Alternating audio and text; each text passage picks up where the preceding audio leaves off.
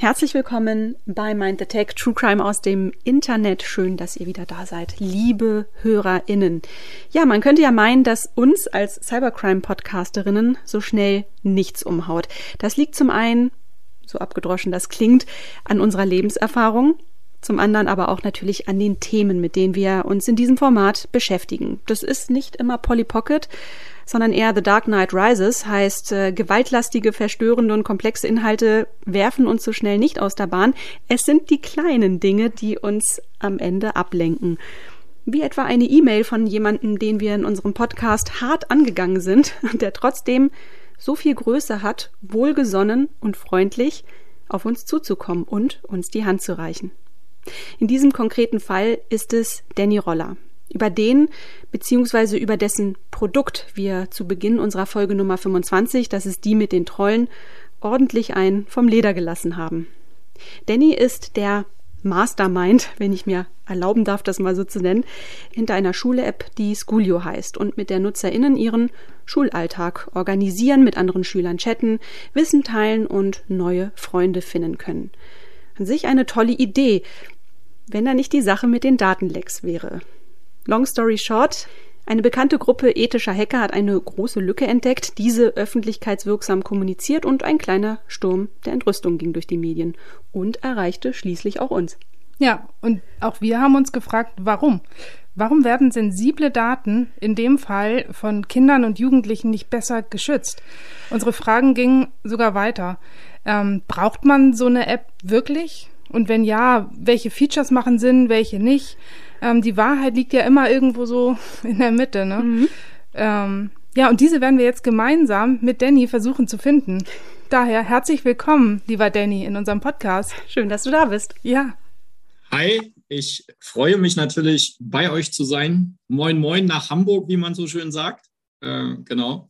Äh, ja, ich fand, äh, finde es cool. Also ich finde es cool, dass wir uns austauschen, dass wir uns finden, weil ich glaube, habe mir eure Podcast-Folge angehört am meisten ist bei mir im Gedächtnis geblieben, Danny, du Pfeife, warum machst du das?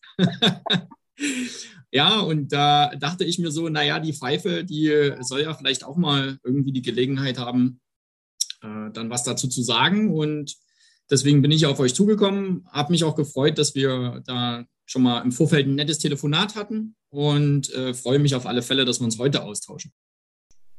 Ja, super. Danny, du hast es gerade gesagt, wir drei hatten ja in einem Vorgespräch äh, die Möglichkeit, uns gegenseitig ein bisschen besser kennenzulernen. Aber unsere HörerInnen, die wissen vermutlich nicht allzu viel über dich. Ähm, jedenfalls die meisten. Und daher wäre es klasse, wenn du zum Einstieg erstmal so ein paar Dinge zu deiner Person sagen könntest. Also, wer bist du? Was machst du? Wo kommst du her? Danny in a nutshell, sozusagen. Okay, Danny in a nutshell.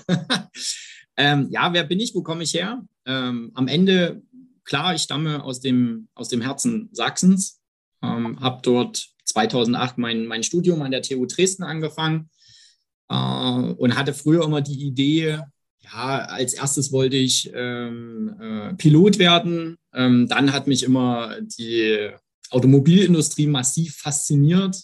Und gedacht, oh Mensch, so ein Automobil, das ist schon irgendwie faszinierend, dafür würdest du gern arbeiten wollen ja, wie es am Ende immer so ist, kommt das alles ganz anders. Und ähm, ja, ich habe so meine Leidenschaft dafür entdeckt oder mein, mein, mein Herz schlagen gehört für das Thema, selber etwas auf die Beine zu stellen. Und das ist eine ganz schön große Herausforderung.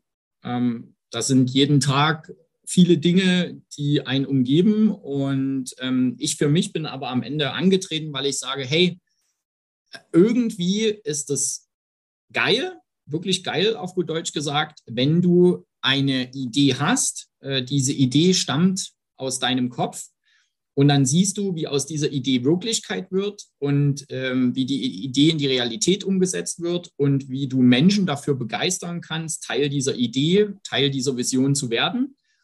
Und wie du dann auch siehst, wie diese Menschen ähm, ja darin aufgehen und das mit Herzblut, mit Leidenschaft unterstützen. Und das ist mir halt mit Schoolio gelungen, äh, mit unserer App gelungen, ähm, wo ich gleich mal mit einem großen Vorteil aufräumen möchte. Wir sind natürlich keine Schul-App. Das bedeutet klassisch gesehen, ähm, wir sind keine App, die von der Schule ähm, vorgegeben eingesetzt wird oder die von einer ähm, sonstigen Institution vorgegeben eingesetzt wird, sondern ähm, wir sind mit der Idee rangegangen, uns als Schüler-Community aufzustellen, einen Ort zu schaffen, wie Facebook, wie TikTok, wie Instagram, wo sich die junge Zielgruppe zusammenfindet, wo ich der festen Überzeugung bin, dass das Nutzwert haben sollte, wenn die sich zusammenfinden. Da haben wir eben diese Organisation dieses Schulalltages in den Fokus gestellt, Stundenplan, Noten, Aufgaben. Ich weiß schnell, wann, wo, wie muss ich sein, wie, wie stehe ich, was habe ich zu erledigen und haben das eben kombiniert mit dem Thema Kommunikation, Austausch, Vernetzen, aber eben für, für natürlich auch irgendwo mit einem sinnvollen Ansatz, zum Beispiel Nachhilfe. Zwei Schüler, die können sich besser eine binomische Formel erklären gegenseitig, als wenn jetzt irgendwie Mama, Papa, ja, kannst du mir das erklären? Oh Gott, binomische Formel, noch nie was gehört, keine Ahnung mehr, 100 Jahre her. Ähm, und dann, ja, was machen wir denn jetzt? Ja, Nachhilfe. Okay, wem? Ja, hier Angebot, Internet, sofort, los geht's. Ähm, gar kein Bezug. Und das ist halt was, wo wir halt sagen, wir fokussieren uns halt wirklich auf den Schüler und dem Schüler oder Schülerinnen auch den Raum geben, sich zu entfalten, sich auszutauschen und dort einen Ort zu schaffen, wo sie sich eben wohlfühlen und wo sie die Möglichkeit haben, sich auszutauschen. Wie viele Mitarbeiter hast du jetzt eigentlich in deiner Company? Also mittlerweile sind wir ja alles in allem schon knapp 18 Leute.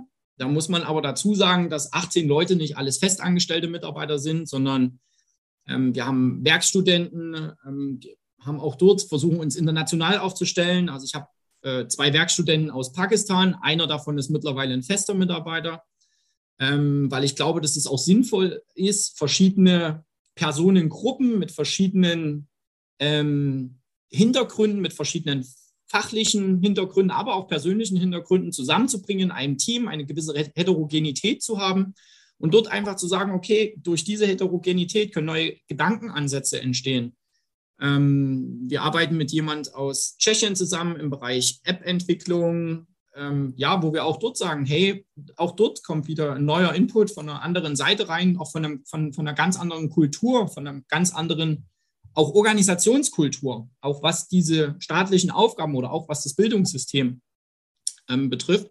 Genau, und das sind in Summe mittlerweile 18 Leute und äh, ja, die bringen am Ende Sculio jeden Tag mit Herzblut, mit Kraft und Leidenschaft voran und darauf sind wir auf alle Fälle verdammt stolz und ich bin auch verdammt stolz darauf, dass wir das geschafft haben.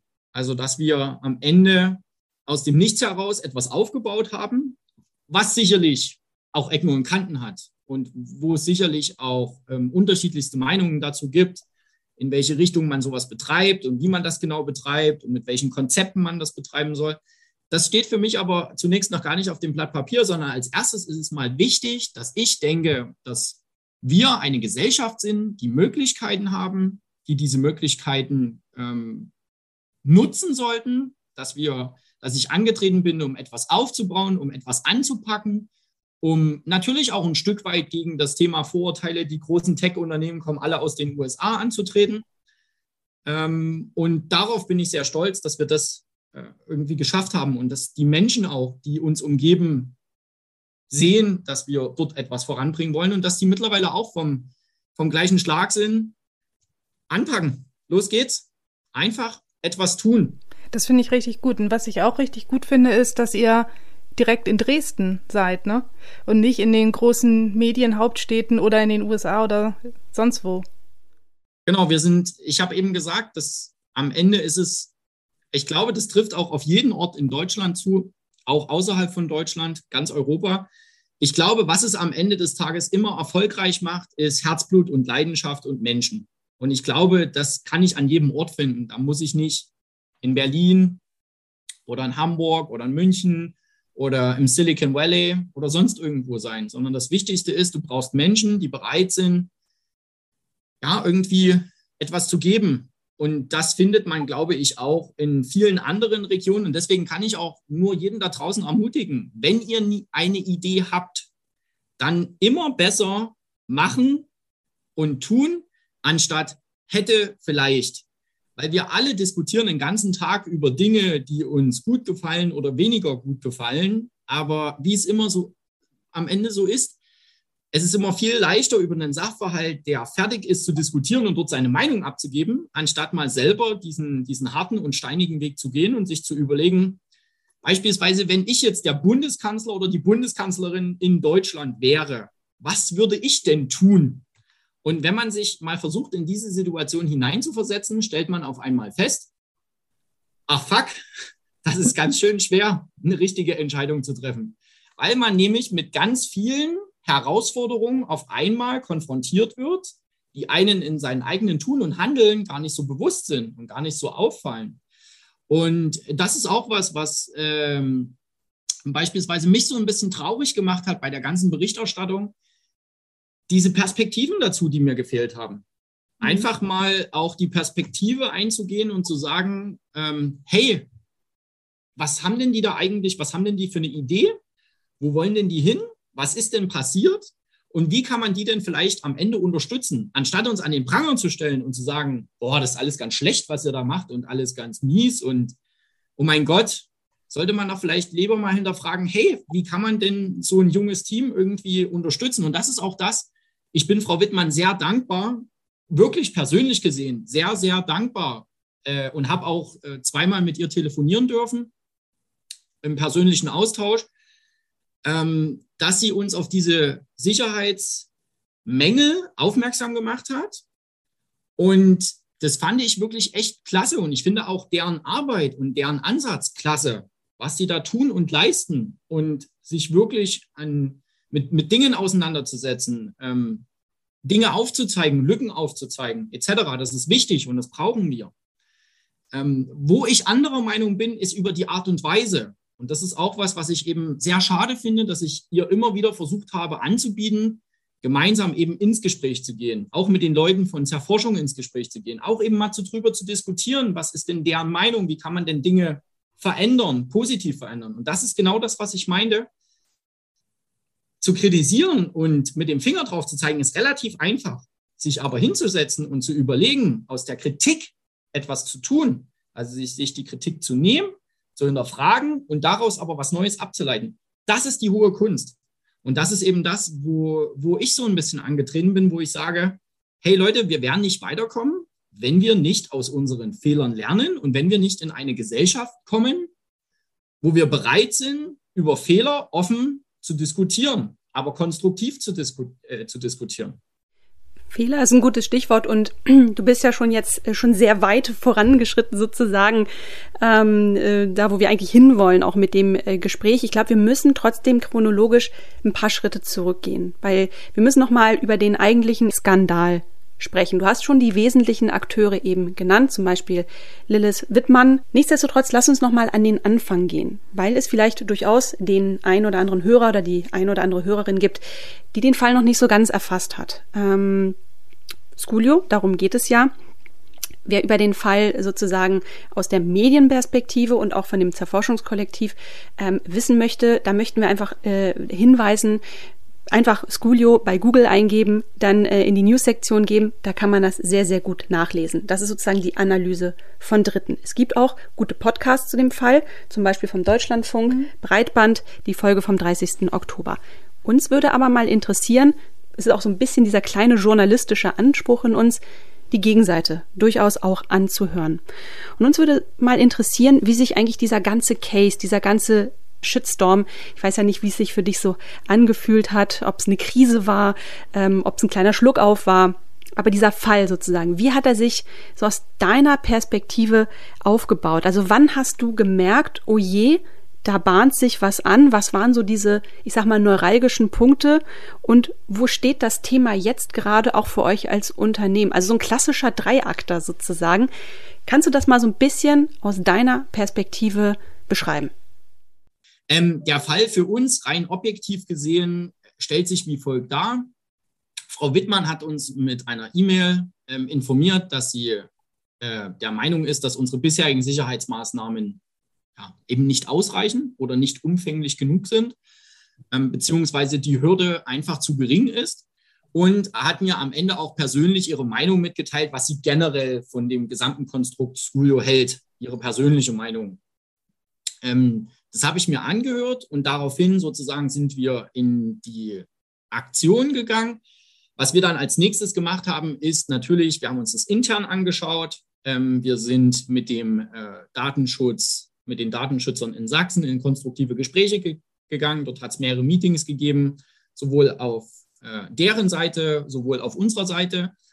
Also das waren wirklich, äh, das waren gute Gespräche, das waren sinnvolle Gespräche, das waren Gespräche, die auch geprägt waren von verstehen zu wollen, was wir eigentlich tun und wie man, wie man uns auch ein Stück weit natürlich helfen kann, weil Frau Wittmann hat ja ähm, gesagt, dass ich gesagt hätte im persönlichen Gespräch, ähm, wir sind ein junges Unternehmen und können keine sichere Software bauen. Das stimmt aber nicht. Das äh, habe ich eben so nicht gesagt, sondern ich habe im Austausch mit ihr mitgeteilt, dass wir als junges Unternehmen nach bestem Wissen und Gewissen agiert haben und dass man aber sicher unsere Sicherheitsvorkehrungen nicht mit denen von Google oder Facebook vergleichen kann. Einfach aufgrund des Alters des Unternehmens und auch aufgrund, sage ich mal, der Kapazität an Mitarbeitern oder auch im budgetären Umfang. Ja, und dann kam dieser Tag dieser Veröffentlichung und da muss ich ganz ehrlich sagen, das hat mich persönlich wirklich echt hart getroffen, weil ich mir dort gedacht habe, okay, du machst es seit viereinhalb Jahren oder dann in Ende 2021 seit fünf Jahren. Du bist seit fünf Jahren jemand, der versucht, dieses Thema zu positionieren. Wir waren in Schulen unterwegs, haben dort mit Lehrern, mit Eltern, mit Schülern uns ausgetauscht. Ähm, wir haben mit verschiedenen Leuten gesprochen ähm, sei es jetzt auch auf institutioneller Ebene oder auch auf, ähm, sage ich jetzt mal, in Regierungsebenen. Wir haben natürlich auch versucht, mit Medienvertretern, Journalisten zu sprechen etc., weil ich glaube, dass dieses Thema Digitalisierung, Schulalltag, Zukunft, Bildung, junge Generation, dass das ein wichtiges Thema sein muss. Das muss ein wichtiges Thema sein, das muss eine Priorität haben, weil wir ansonsten in 10, in 20, in 30 Jahren rennen wir irgendwann gegen eine Mauer. Und die Mauer wird nicht sein, weil wir Dinge nicht können, sondern die Mauer wird sein, weil wir keine Menschen haben, die Dinge gut können. Da bin ich, das ist unser Problem. Da bin ich mit dir total einer Meinung. Auch die Digitalisierung, die wir vorantreiben müssen und so weiter, äh, total wichtig. Aber man muss es halt auch dann sicher bauen, ne? Und also du hast ja gesagt, ihr wart damit viel unterwegs und so weiter. Also was, was mich ja dann interessiert ist, gab es nicht vorher mal so eine Datenschutzprüfung? Ist sowas nicht auch ähm, Standardvorgehen, was gemacht werden muss? Wir waren die ersten, die äh, in 2016 ähm, angetreten sind und die ungefähr Ende 2016, Anfang 2017 schon einen externen Datenschutzbeauftragten hatten. So dieses DSGVO-Thema ist ja um 2017 hochgekommen. Ähm, dort haben wir einen äh, sehr frühzeitig einen externen Datenschutzbeauftragten. Ähm, das bedeutet, wir sind auch immer schon mit dem Thema konfrontiert gewesen. Auch damals schon in der App-Konzipierung ähm, waren wir immer schon mit dem Thema konfrontiert. Und die Frage, die wir uns alle stellen müssen, ist im Thema Digitalisierung, Globalisierung, vernetzte Welt. Was bedeutet Sicherheit und was ist Datenschutz? Mhm. Also ein einfaches Beispiel. Wir alle wollen das Essen vom Sofa aus bestellen. Wir alle sind nicht mehr bereit, selbst zum Getränkemarkt zu gehen und zu sagen, hey, ich nehme da die Kiste Wasser oder die zwei oder drei Kisten Wasser und äh, schaffe die bei mir in die fünfte Etage. Nein, wir wollen am Ende des Tages eine App. In die App gehe ich rein, sitze auf meinem Sofa, sage, ich möchte jetzt gerne fünf Kisten Wasser in die fünfte Etage. Das soll bitte auch sofort kommen in den nächsten zehn Minuten, weil ich habe jetzt Durst. Und ich möchte aber bitte trotzdem nur 3,99 Euro bezahlen, weil das der Preis ist, den ich vor zwei Tagen irgendwo im Angebot gesehen habe. Der Konsequenz, dass an diesem Punkt sozusagen erstmal Daten genommen werden müssen und diese Daten müssen irgendwie verarbeitet werden und müssen dann zu dem Dienstleister hin, und der Dienstleister muss gegebenenfalls Unterdienstleister beauftragen, der wiederum diese Daten hat. Und dann muss da jemand vorbeikommen und die Wasserflaschen hochbringen. Das interessiert uns alles gar nicht. Wir wollen die Dinge einfach nicht sehen. Wir wollen immer nur das sehen, was uns selber betrifft. Und das ist, ich habe jetzt Durst, ich habe jetzt Hunger, ich will sofort essen an meiner Tür zum Tatort 20.15 Uhr pünktlich geliefert. Ich habe da noch einen weiteren Anspruch, nämlich, dass dann nicht ähm, der, der Getränkehändler meine Daten noch jemand anderem gibt. Und deshalb ähm, finde ich das halt ganz wichtig, dass man sich auch überlegt, welche Daten gebe ich überhaupt raus. Du hast jetzt den Getränkehändler genommen, ähm, finde ich ein gutes Beispiel. Was geht den Getränkehändler zum Beispiel meine, was weiß ich, ähm, mein Sternzeichen an. und wenn ich das bei Facebook angebe, möchte ich nicht, dass Facebook dem Getränkehändler auch noch mein Sternzeichen, Skorpion übrigens. das stimmt. Ich, ich habe aber gehört, Mondwasser soll richtig gut sein. Und ja. dann würdest du dich um diese Experience betrügen. Okay. Willst okay. du das wirklich? Nee. Und das will nämlich keiner. Und es will auch keiner sozusagen, dass äh, natürlich dieses, ich gebe dir für den Fall des Getränkehändlers, gebe ich dir, also bin ich komplett auf deiner Seite. Was will der Getränkehändler mit deinem Sternzeichen? Ich bin da immer so, es gibt immer zwei Seiten der Medaille. Ich kann am Ende keine global vernetzte, ähm, ja, dynamische Welt erfordern und das auch noch fördern und fordern und sage aber am Ende, der Datenschutz hört aber in der Haustüre auf. So, das funktioniert halt einfach nicht. Also das ist meine Meinung dazu, das kann nicht gehen. Ich kann auch nicht bei Amazon irgendwelche Artikel aus China für 29 Cent bestellen und bin dann am Ende darüber entrüstet, einerseits, dass diese Artikel unter menschenunwürdigsten Bedingungen hergestellt werden, dass diese Artikel sozusagen mit klimaschädlich sind und dass doch dann noch diese Daten, also meine Adresse irgendwie nach China rübergewandert ist, damit mir dieses Paket zugeschickt wird und mich dann noch aufregen, dass da meine Daten irgendwo auf einem chinesischen Server oder wie auch immer gespeichert werden. Das ist halt, wir müssen dort wirklich ähm, ja, in die offene Diskussion gehen. Und das sehe ich auch bei uns mit Schoolio. Das ist das, was mir eben, um zu dem eigentlichen Punkt zu kommen, wie habe ich das wahrgenommen? Das ist das, was mir die größte Angst gemacht hat. Viereinhalb Jahre hat es kein Schwein interessiert, auf gut Deutsch gesagt, was wir machen. Und irgendwas ist jetzt nicht gut gelaufen und auf einmal kommen alle um die Ecke und machen Fingerpointing und sagen, ja, ist ja alles total scheiße. So. Okay, wenn man die Meinung hat, dass das scheiße ist, was wir machen, das, die, die Meinung muss ich akzeptieren, weil jeder darf seine, seine Meinung haben. Aber ich bin ja am Ende dafür angetreten zu sagen, wir haben einen Missstand, nämlich das Thema Schüler-Community, Vernetzung. Es gibt nur die großen Player, also Google, Facebook, ähm, mit Instagram, mit WhatsApp, ähm, TikTok, Snapchat. Ähm, ich denke, dass wir dort auch für uns etwas benötigen. Dafür sind wir mit Schoolio angetreten. Und da muss man sich am Ende eben entscheiden. Auch da wieder zwei Seiten der Medaille. Wenn wir das Ganze super sicher machen sollen, also ich rede jetzt wirklich von super sicher, rede ich sowas wie Sicherheit im digitalen Bereich ist ein ganz, ganz schwieriges Thema, weil immer, wenn zwei Systeme miteinander kommunizieren und Daten ausgetauscht werden, entsteht ein Sicherheitsrisiko. Ich würde zum Beispiel auch niemals behaupten, wir sind super sicher, sondern wir sind am Ende, wir versuchen nach bestem Wissen und Gewissen Sicherheit für den Nutzer herzustellen. Wir gehen ja nicht hin und sagen, hey, hier, eure Daten, uns alles egal, was kostet die Welt, äh, hau raus, sondern wir sind ja am Ende hingegangen und haben ja gesagt, wir müssen diese Daten austauschen, um dem Nutzer gute Erlebnisse zu bieten. Beispielsweise ein Facebook-Login, das ist sowas wie State of the Art. Also das ist so, der Nutzer kommt rein und hat halt keine Lust, sich ein zusätzliches Konto ähm, zu registrieren, will halt sich zum Beispiel mit seinen Facebook-Zugangsdaten und seinen Google-Zugangsdaten Gehe ich absolut mit dir mit. Also du hast ja generell, das haben wir auch im Vorgespräch schon gemerkt, einen sehr holistischen Blick auf das Thema Digitalisierung und da spielen wir auf jeden Fall auch einen Doppelpass. Also da, das ist ein absoluter Gleichklang. Also da schauen wir auf jeden Fall in eine ähnliche Richtung. Nichtsdestotrotz, ich glaube, wir müssen mal dieses visionäre Parkett aber mal ein bisschen verlassen und sagen wir mal in den Keller gehen in den Maschinenraum sozusagen äh, äh, runtergehen. Und das eben ein sehr, sehr gutes Stichwort genannt, das sicherlich auch eine Kernproblematik ist, die euch am Ende auf die Füße gefallen ist. Du hast eben so ein bisschen vom faulen Nutzer gesprochen. Ja, ich erkenne mich selbst wieder. Wenn ich irgendwo ein Google-Login habe, wenn ich ein Facebook-Login sehe oder ein Twitter-Login, ja, kann auch sein, dass ich den nutze, weil ich eben keine Zeit habe oder keine Lust habe. Also Convenience first sozusagen.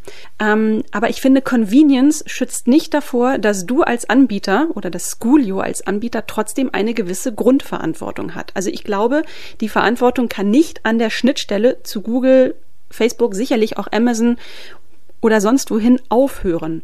Und ehrlich gesagt ist das so ein bisschen das, das Geschmäckle, das bei uns ein bisschen hängen bleibt und sicherlich bei anderen auch, dass wir so ein bisschen das Gefühl haben, dass du die Verantwortung oder Schoolio da so ein bisschen tatsächlich an der Schnittstelle abgibst. Ich bin nämlich der Meinung, ähm, klar, man kann es sicherlich nicht kontrollieren, was passiert dann mit den Daten ab dem Moment, wo sie sozusagen diese Barriere passieren oder durch, oder durch dieses Tor gehen. Aber nichtsdestotrotz sollte es mich doch interessieren, oder? Und da bin ich komplett deiner Meinung und das äh, soll auch auf keinen Fall das Bild sein, was ich hier abgeben möchte. Ich bin mir persönlich der Verantwortung und wir als Company sind uns der Verantwortung extrem bewusst. Wir haben immer alles nach dem Punkt gemacht, äh, wo wir sagen, okay, aus unserer Sicht heraus, ähm, das, aus unserer Expertise, aus unserer Sicht heraus, das ist vollkommen ähm, äh, das, das, was wir dort gebaut haben, sozusagen, das entspricht den Erwartungen, das entspricht dem Umgang, das entspricht auch unserer Verantwortung. Ähm, jetzt haben wir natürlich eindrucksvoll bewiesen bekommen, dass wir am Ende durch unsere Expertise nicht genug getan haben oder dass unsere Mauer, ich nenne das jetzt mal ganz einfach gesagt, wir haben eine Mauer gebaut, die war am Ende drei Meter hoch und haben jetzt verstanden, oh, es gibt aber ganz viele Leute, die über diese drei, äh, drei Meter hohe Mauer springen können. Ähm, wir haben jetzt externes Sicherheitsgutachten beauftragt, wo wir nochmal von externer Natur uns prüfen lassen. Wir sind in dem Thema, äh, in dem Forschungsprojekt Directions seit August 2021. Und dort geht es darum, Schulsoftware oder Schülersoftware zu zertifizieren. Nämlich zu zertifizieren mit einem einheitlichen Standard, dass sie dem Datenschutz entspricht, dass sie aber auch den Nutzungsbedingungen entspricht, dass sie ähm, dem äh, praktisch auch der Zielgruppe entspricht, ähm, um da einfach gemeinsam auch mit anderen die sich im Markt ähm, sozusagen bewegen, einfach um dieser Verantwortung gerecht zu werden. Das sind Dinge, die wir tun und ich stehe zu dieser Verantwortung. Aber äh, speziell, wenn es nochmal um das Thema Facebook und Google geht, der Punkt ist, Facebook. Es gibt diesen Facebook-Login. Die eine Perspektive ist, wie du es ja auch selber so schön gesagt hast, Nutzer, convenient, ich möchte diesen Facebook-Login. So, was haben wir gesagt? Okay, wir bauen diesen Facebook-Login ein. Was haben wir noch getan? Wir sind äh, sozusagen in die Dokumentation von Facebook reingegangen, haben uns eben dieses Facebook SDK angeschaut, haben uns geschaut, okay, wie muss man das einbauen, laut eben auch Vorgabe von Facebook, ähm, haben das genauso gemacht und jetzt wird es ein bisschen witzig. Laut Vorgabe von Facebook muss man dieses Facebook SDK so einbauen, damit es sich beim App Start öffnet. Das ist das, was wir gemacht haben. Jetzt wurde ich aber gleichzeitig in den Medien dafür kritisiert, dass sich doch dieses Facebook SDK beim App Store schon geöffnet hat und nicht erst, wenn der Nutzer auf den Login-Button gedrückt hat. Die Situation bei mir bildlich gesprochen ist, mein Kopf ist links und rechts sozusagen ähm, ja, in einer Schraubzwinge und entweder die linke Schraubzwinge äh, drückt zu, das wäre in dem Fall Facebook, die dann sagen, ja, Moment mal, das SDK wurde nicht konform eingebaut, damit darfst du das nicht verwenden. Oder es ist die rechte Schraubzwinge, die dann sagt, na Moment mal, äh, das öffnet sich ja schon beim App Store, das ist ja alles ganz hochproblematisch. Und in dieser Kontroverse möchte ich diskutieren. Also, dass wir uns wirklich überlegen, wenn wir dieses Convenience-Thema haben wollen, wenn uns das ein wichtiger Punkt ist, dann müssen wir auf der anderen Seite irgendwie auch akzeptieren, das Geschäftsmodell von einem Facebook ist, Daten zu aggregieren und damit, ich nenne es jetzt mal ganz hart, Geld zu verdienen. Das ist ganz platt gesagt das Geschäftsmodell von Facebook. Und das kann ich jetzt persönlich gut oder schlecht finden. Ich muss aber, und da müssen wir vielleicht auch Aufklärungsarbeit betreiben. Und das ist das, was ich meinte, in die Diskussion gehen, in den Dialog gehen. Wenn ich als Nutzer faul bin und wenn ich das fordere, dass da ein Facebook-Login geben soll, ein Google-Login geben soll, dann muss ich auf der anderen Seite auch mit dem Risiko leben, dass dort irgendwie Daten ausgetauscht werden, zu welchem Zeitpunkt auch immer. Und das kann man wirklich, und da bin ich auch ganz offen und ehrlich, das kann man, die, diese, diese Codeschnipsel, die die da bauen und was sie da alles machen, das kann man gar nicht immer im Einzelnen nachvollziehen, weil das natürlich eben der, der ihren Magic ist, der ihren, der ihren Business Value. Und diese zwei Perspektiven, diese zwei Kontroversen, dort müssen wir viel intensiver diskutieren. Was wollen wir? Das kann ich dir nur als äh, Softwareentwicklerin unterschreiben, dass ähm, Sicherheit und Einfachheit, das, das geht nicht Hand in Hand. Ähm, und Sicherheit tut weh. Das tut einmal für den Nutzer weh, weil es unbequem ist und das tut auch dem äh, CEO weh, weil es an seinen Geldbeutel geht. Das ist halt immer ja schwierig.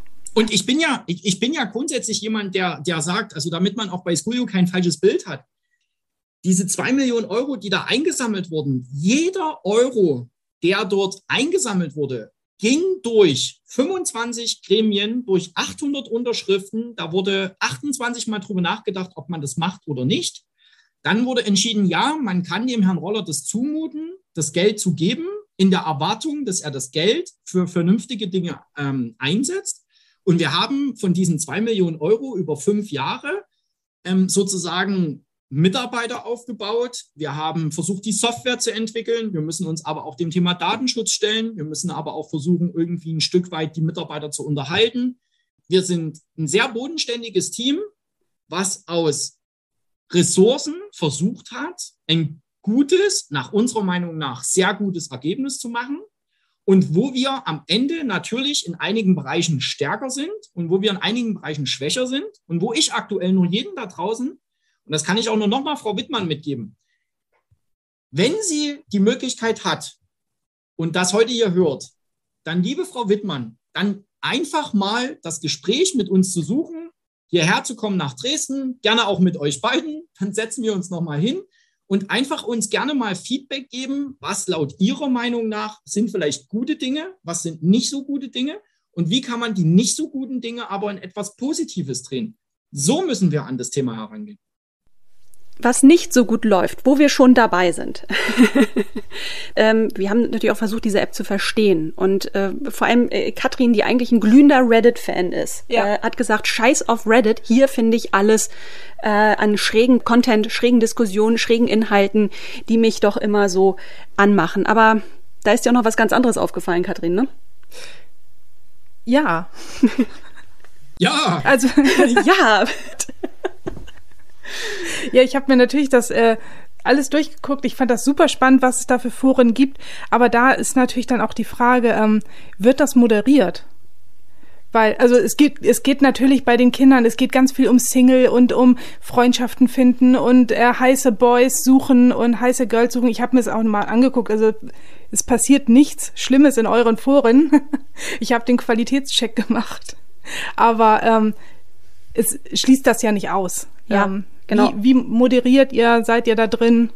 Und wenn ich da noch eine Frage hinter, pardon, wenn ich da noch eine Frage kurz hinterher schieben darf, wo du gesagt hast, du hast das Thema Moderation, das ist das eine, aber das ist auch ein bisschen das Thema Altersprüfung. Ne? Also ähm, ich meine, rein, also sagen wir, wie es ist, ein äh, 35-Jähriger könnte sich problemlos auch oder konnte sich problemlos auch bei euch anmelden und in diesen Foren mitmischen. Und wir wissen, da sind nicht immer die guten Menschen dabei. Äh, da ist natürlich so eine Frage, jetzt unabhängig jetzt mal von den Daten, worüber wir jetzt sehr ausführlich gesprochen haben, so äh, irdische Dinge, wie gesagt, wie Moderation, wie Schutz der Kinder und Jugendlichen in diesen Foren. Ähm, da ist ja nun durchaus eine Schieflage, oder? Stellen wir mal die Gegenfrage kann sich jemand bei Instagram mit einem Profil einloggen und dort sagen, ich bin, äh, also rein offiziell gesehen, ich bin 55 und mache mir aber ein Profil, ich bin der zwölfjährige Max. Kriege ich bei Instagram eine Gesprächsmoderation? Kriege ich das bei TikTok? Kriege ich das bei Facebook? Kriege ich das bei Snapchat? Also meines Wissens aktuell nein. Aber ich habe an diese ähm, Ami-Unternehmen auch eine ganz andere ja, Anforderung, Sichtweise. Also ich habe anders gesagt, ich habe an dich, Danny, ganz hohe Erwartungen einfach. Genau. So, und jetzt gehen wir aber mal, das ist auch ein guter Punkt. Und das ist, da kommen wir genau wieder in, diese, in dieses Thema rein. Wir vergleichen mal ganz kurz. Ne? Rein objektiv betrachtet haben wir einen äh, Facebook, Instagram mit einem Mark Zuckerberg, der mehrere Milliarden US-Dollar an Umsatz schiebt. Und ähm, ich glaube, die mittlerweile, ja, sage ich jetzt mal, neben äh, äh Amazon, Apple, und Alphabet die hellsten Köpfe unserer ganzen Nation beschäftigt, weil er sich das einfach leisten kann. Haben wir daneben jetzt stehen den kleinen Danny aus Dresden äh, mit, seiner, mit, seiner, mit seiner App. So. Jetzt haben wir natürlich an den kleinen Danny aber ne, die mega hohen Anforderungen, der keine Milliarden verdient und nicht die allerhellsten Köpfe ähm, sozusagen, die es auf unserem ganzen Planeten gibt, beschäftigt, sondern nur die allerhellsten Köpfe aus unserer Region hier. Ähm, haben an den ganz hohe Anforderungen und sagen, ja, der muss das jetzt aber lösen, das Problem. So, der kann das aber gar nicht lösen. Aber was kann er machen? Er kann Angebote schaffen und er kann Möglichkeiten schaffen. Was wir tun ist, wir haben am Ende gesagt, wir geben einen Raum und wir geben jedem Nutzer, wir geben den Nutzern sozusagen mit den öffentlichen Gruppen auch die Möglichkeit, ähm, mehrere Nutzer in einer Gruppe, dass man den Nutzern unterstellt, zu sagen, okay, pass auf, wenn da jetzt einer reinkommt, der sagt, ich möchte bitte von euch XYZ Bilder oder wo wohnt ihr alle oder wie auch immer, kann man das bei uns jederzeit melden, können das mehrere Nutzer melden. Und deswegen machen wir das ja auch mit den öffentlichen Räumen, damit man, damit auch viele Leute da drin sind, damit man das auch wahrnehmen kann, damit die Wahrscheinlichkeit, dass etwas gemeldet wird, viel größer ist, als wenn ich, wie gesagt, bei Instagram in einem Privatchat bin, wo äh, das kleine Lieschen äh, mit 14 Jahren mit dem Herbert 56 in einem Privatchat nur hin und her schreibt und dann Dinge austauscht, die man eben nicht kontrolliert. Ähm, wir haben das Thema, dass wir eine E-Mail-Adresse besitzen, dass wir eine Telefonnummer besitzen, wo wir zumindest von Montag bis Freitag ähm, gefühlt 24 Stunden sieben erreichbar sind. Ähm, wir gehen in dem Punkt jetzt weiter rein, dass wir sagen, wir führen jetzt noch Sicherheitsmaßnahmen ein. Was haben wir gemacht? Wir haben die Sicherheitsmaßnahme, dass Bilder, die hochgeladen werden, die werden automatisch auf Adult Porn und Racy Content geprüft, sodass diese Bilder erst gar nicht in den Chat reinkommen. So, was nutzen wir dafür? Dafür nutzen wir die Google Vision API. Dafür werden wir jetzt kritisiert. Datenschutz. Da sage ich aber wiederum, ich bin doch angetreten, weil ich damit der jungen Zielgruppe ein, eine, eine, ein, ein, praktisch eine Sicherheit geben will, dass die eben nicht irgendwelche anzüglichen Bilder sehen. Und habe dafür geschaut, wer kann mich dort unterstützen. Und es ist nur einfach mal so, Gott verdammt, ja, da ist eben nur mal Google ganz vorn dran weil die da eben mal relativ viel Gehirnschmalz in diese Vision API reingesteckt haben. Und deswegen sind wir auch in Abwägung aller Themen gekommen, dass wir gesagt haben, das Wohl der Nutzer ist uns mehr wert, als wenn wir im Prinzip jetzt versuchen, irgendetwas dort selber zu bauen, weil wir das gar nicht können. Und deswegen, ne, weil wir ein kleines Unternehmen sind, ähm, sagen wir, okay, wir nutzen dort eben Google. Und äh, das, was wir jetzt weiterhin machen, ist, dass wir noch, wir haben Handynummern geblockt, wir haben E-Mail-Adressen geblockt, wir versuchen wirklich viel zu tun und wir sind da auch hinterher. Aber wir müssen, also und wir haben auch jemanden, die sich eben in diesem Chat sozusagen, deren Aufgabe ist es, Support zu leisten, Nutzeranfragen zu beantworten, ähm, gegebenenfalls, wenn Verstöße aufkommen, sozusagen auch die Nutzer zu bannen. Das wollen wir jetzt in Zukunft noch automatisieren. Ähm, wir tun da echt viel und wir tun viel, viel, viel, viel, viel, viel, nochmal, Gottverdammt, viel, viel mehr als die ganzen großen Plattformen und trotzdem werden wir so kritisiert. Und das ist einfach das, was ich schade finde, weil der Punkt ist ja, eine hundertprozentige Sicherheit kann man niemals gewährleisten und man hat hohe Ansprüche an mich. Das ist auch vollkommen okay. Und dem will ich mich auch gerne stellen.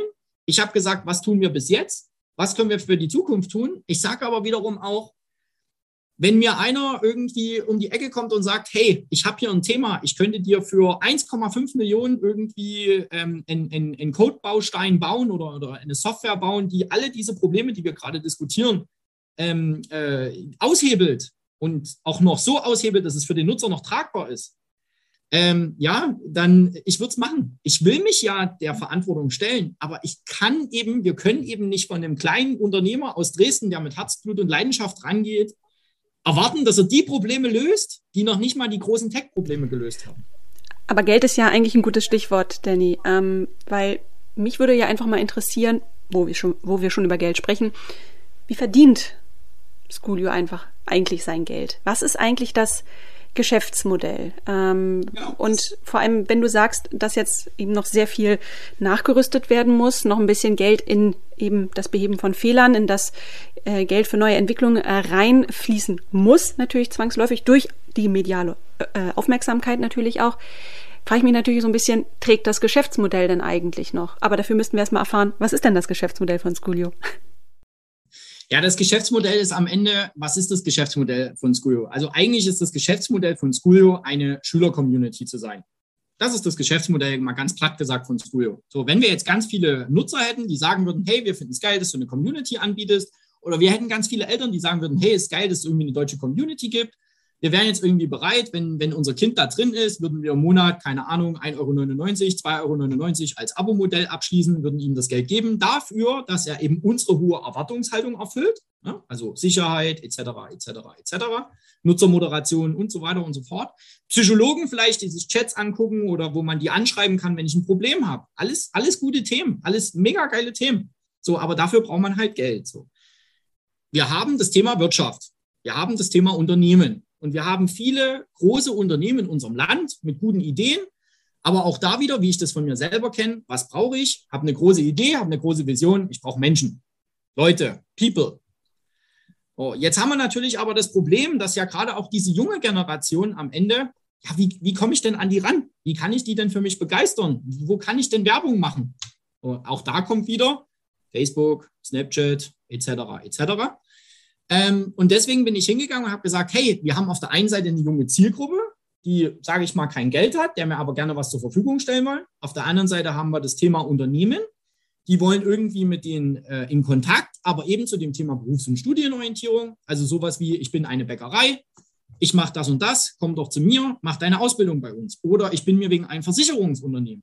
Und dort bin ich am Ende hingegangen und habe äh, das Geschäftsmodell aufgebaut, dass wir eben lokalen als äh, auch regionalen, als auch größeren Unternehmen die Möglichkeit geben, bei uns ähm, Kampagnen zu schalten für das Thema Berufs- und Studienorientierung, um sich halt als attraktive Zukunftsmöglichkeit gegenüber der jungen Zielgruppe vorzustellen.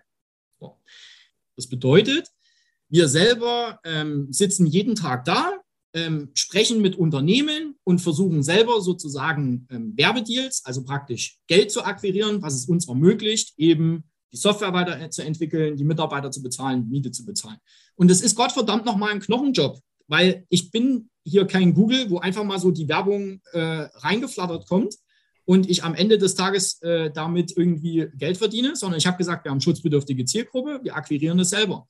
Und deswegen kann ich auch mit Fug und mit Recht behaupten, dass unser Geschäftsmodell, und das ist auch so was, was in allen Berichten gar nicht erwähnt wurde, unser Geschäftsmodell löst das Problem, dass wir einer Zielgruppe, die schutzbedürftig ist, und eine Zielgruppe sozusagen, die, da, die ein Problem haben, dass wir diese zwei Zielgruppen zusammenbringen, aber eben mit einem guten gesellschaftlichen Mehrwert, nämlich das Thema Zukunftsorientierung und als potenzielle Mitarbeiter zu unterstützen.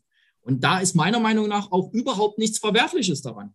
Also ich wüsste zumindest nicht was, weil wir von denjenigen Leuten, die Geld haben und die auch ein Problem haben, das Geld nehmen und denjenigen Leuten, die kein Geld haben, das Geld so, also praktisch zur Verfügung stellen. Ja, ich habe noch eine, eine letzte Frage. Also ich fand auch gerade dieses, dieses Thema, ähm, Leute zu finden, Nachwuchskräfte zu finden, ist, ist ein super wichtiges Thema. Ähm, Fachkräftemangel, ich glaube, da könnten wir eine ganze neue Folge von füllen. Aber jetzt so, so als letzte Frage in die Zukunft mal gedacht, ähm, was würde Leuten, ähm, jungen Startup-Unternehmern helfen, nicht in die gleichen Fettnäpfe zu treten, fallen, äh, wie du es gefallen bist. Ähm, würde vielleicht so ein, ich nenne es mal, keine Ahnung, Daten-Demeter-Siegel oder ein, ein äh, API-TÜV, würde sowas helfen? Oder was wäre so die eine Sache, die dir geholfen hätte, ähm, das zu vermeiden? Aufklärung und Bereitschaft. Am Ende äh, Thema, wie du das gerade gesagt hast, gibt es irgendwo eine Stelle, keine Ahnung, Best-Practice-Lösungen. Also auch, ne, wenn du jetzt jung bist und mit einer Vision antrittst, du kannst nicht alles wissen. Aber gibt es irgendwo eine Stelle, wo man sagen kann, hey Leute, wir haben hier was gebaut. Äh, es gibt so die, ich sage es jetzt mal, die, die zehn Best-Practice-Lösungen im, im, Bereich Security oder im Bereich API, äh, wie man die designt oder wie man die aufbaut. Ähm, dort die Möglichkeit zu, äh, äh, hinzugehen und zu sagen, hey Leute, passt auf, wir haben ja was gebaut, äh, jagt das mal einmal bei euch durch den, ich nenne es jetzt mal Testkatalog und gebt mal Feedback, was kommt da raus. So. Aber da gibt es ja im Prinzip fast keine Ansprechpartner. Ähm, und jetzt gibt es natürlich zwei Möglichkeiten. Jetzt kann man uns weiter durch die Scheiße ziehen und äh, kann uns weiter beleidigen und missachten und alles das, was wir machen, ist doof. Oder man könnte doch auch einfach mal sagen, Mensch, der Roller mit seinem Team, das ist doch irgendwie was. Ähm, jetzt lasst uns doch mal auf Bundesebene oder auf Landesebene drüber reden, was macht der so? Lasst uns doch mal die 20 anderen Anbieter irgendwie zu so einem Roundtable einladen und dann schmeißt sie doch einfach mal alle zusammen und dann sollen die da mal ein bisschen irgendwie was auskaspern, damit wir endlich mal dieses leidige Thema Digitalisierung Schulalltag irgendwie auf die Reihe kriegen und da einfach mal in den verschiedenen Sphären diskutieren und gucken, was man daraus machen kann. Das ist die richtige Vorgehensweise. Und sowas wäre konstruktiv. Und damit fangen wir an, unsere Herausforderungen zu lösen, unsere Gesellschaft zu verändern und unsere Probleme, die wir wirklich einfach mal haben und die keiner sehen will, weil wir alle in so einer Bubble leben, unsere Probleme, die wir einfach haben, anzugehen. Und zwar miteinander, gemeinsam und an einem Strang. Und uns nicht zu ergötzen am Leid und am Missstand anderer. Weil am Ende, letzter Satz dazu, immer dran denken, es ist viel leichter, irgendwas einzureißen und irgendwas zu kritisieren, was irgendjemand da draußen macht, anstatt sich selber mal hinzustellen, in die Rolle reinzubegeben, was aufzubauen und dann mal selber zu schauen, vor welchen Herausforderungen man jeden Tag steht. Und wenn du dich bereit erklärst, diesen Roundtable zu organisieren, würden wir uns sehr freuen, wenn du uns beiden dazu einladen würdest. Wir würden da sehr gerne mitdiskutieren. An dieser Stelle vielen Dank, Danny, für das Gespräch. Es war sehr aufschlussreich, es war äh, sehr umfangreich vor allem. Und ähm, ja, wir hoffen, dass äh, ihr aus dem Fettnapf bald rauskommt, dass es nicht ein Bad in der Fritteuse ist. Und ähm, ja, dass es dann nicht mehr allzu viele Datenskandale gefunden durch ethische Hacker gibt. Scheiße wird immer passieren, äh, so wahr ich hier stehe, weil ähm, das Thema ist, sonst, sonst würde man, müsste man, dürfte man heutzutage gar nichts machen. Aber ich glaube, was wir immer machen, ist zu versuchen, aus den Dingen, die uns passieren, im positiven als auch im negativen Sinne, zu lernen und die weiterzuentwickeln. Und deswegen werden wir jetzt alles in unserer Macht Stehende dafür tun, dass die Probleme, dass die Missstände, die Herausforderungen, die aufgezeigt wurden, gehen wir an, Dort sind wir konstruktiv. Da haben wir schon viele Dinge getan. Wir geben jetzt auch noch eine neue App raus mit Scuyo Lite für, für speziell auch Kinder unter 16. Wir haben dort was gebaut aus der ganzen Kritik, die uns entgegengekommen ist. Datenschutz, Tracker, externe Anbieter, alles raus. Wir, wir sehen noch nicht mal, wir haben noch nicht mal Crashlytics eingebaut, weil wir sagen, Crashlytics ist ein Dienst von Google, alles ganz böse. Der Hintergrund dazu ist, jetzt können wir halt keinem Nutzer mehr helfen, weil wir halt die Crashes dann ja nicht mehr sehen. So, ne? Das ist dann eben die Abwägung dazu. Aber wir haben jetzt gesagt, okay, dann ist es halt so, dann versuchen wir eben per E-Mail zu helfen oder wie auch immer. Ähm, und jetzt stellt sich genau mal die Frage, sind denn die Eltern, die Menschen da draußen bereit, weil nie Kinder sollen sich das kaufen, sondern die Eltern müssen halt dafür bezahlen, sind denn die Eltern da draußen bereit, eben uns dort auch zu unterstützen, weil es eben so eine App nun mal nicht vom Himmel fällt? Also wenn es weiterhin da drin das Forum gibt, Netflix, Haarpflege und Songtipps, bin ich dabei. nee, eben leider nicht. Äh, in der App gibt es dann tatsächlich keinen Chat mehr. Okay, gut. vielen, vielen Dank, Danny, ähm, dass du dir die Zeit genommen hast. Und ja, ciao. Ciao, und ich hoffe, der Danny ist jetzt auch nur noch eine halbe Pfeife. Definitiv.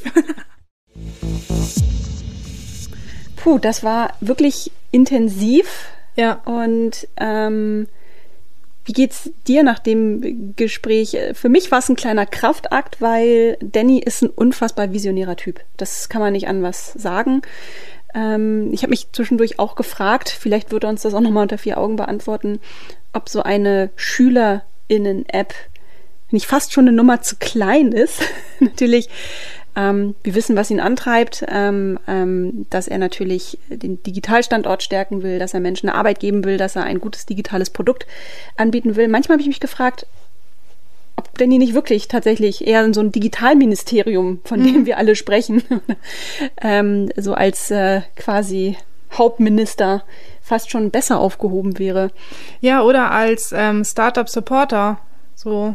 Ja der denn den, den jungen Leuten einfach hilft, die ersten Schritte zu machen, ohne über die Stolpersteine zu fallen. Mhm. Also ich finde, ich fand das so toll. Ich, ich liebe diesen Satz, es geht um Menschen. Mhm. Es geht um, ja, darum mhm. geht's ja auch. Aber darum geht's ja eben auch bei der Sicherung der Daten. Ne? Richtig. Es geht um den, den Schutz in diesem Fall der mhm. Menschen. Ja. Und was ich auch ihm, ihm ganz hoch anrechne, ist, dass er sich da wirklich Mühe gemacht hat, dass er den, den Sachen nachgegangen ist. Na gut, dass sie passiert sind, uncool. Da hätte man äh, definitiv drauf kommen können. Aber ähm, ja, aufrappeln, die Probleme angehen. Krönchen richten. Ja, genau, weiter geht's. Und wie gesagt, wie er eben gesagt hat, bei der nächsten App einige Dinge richtiger machen. Ja, cool. Ähm, genau. Wie gesagt, Fehler kann man machen, aber man sollte sie nicht zweimal nacheinander machen. Genau. In diesem Sinne, liebe Hörerinnen, Tschüss, bis zum nächsten Mal. Bis dann.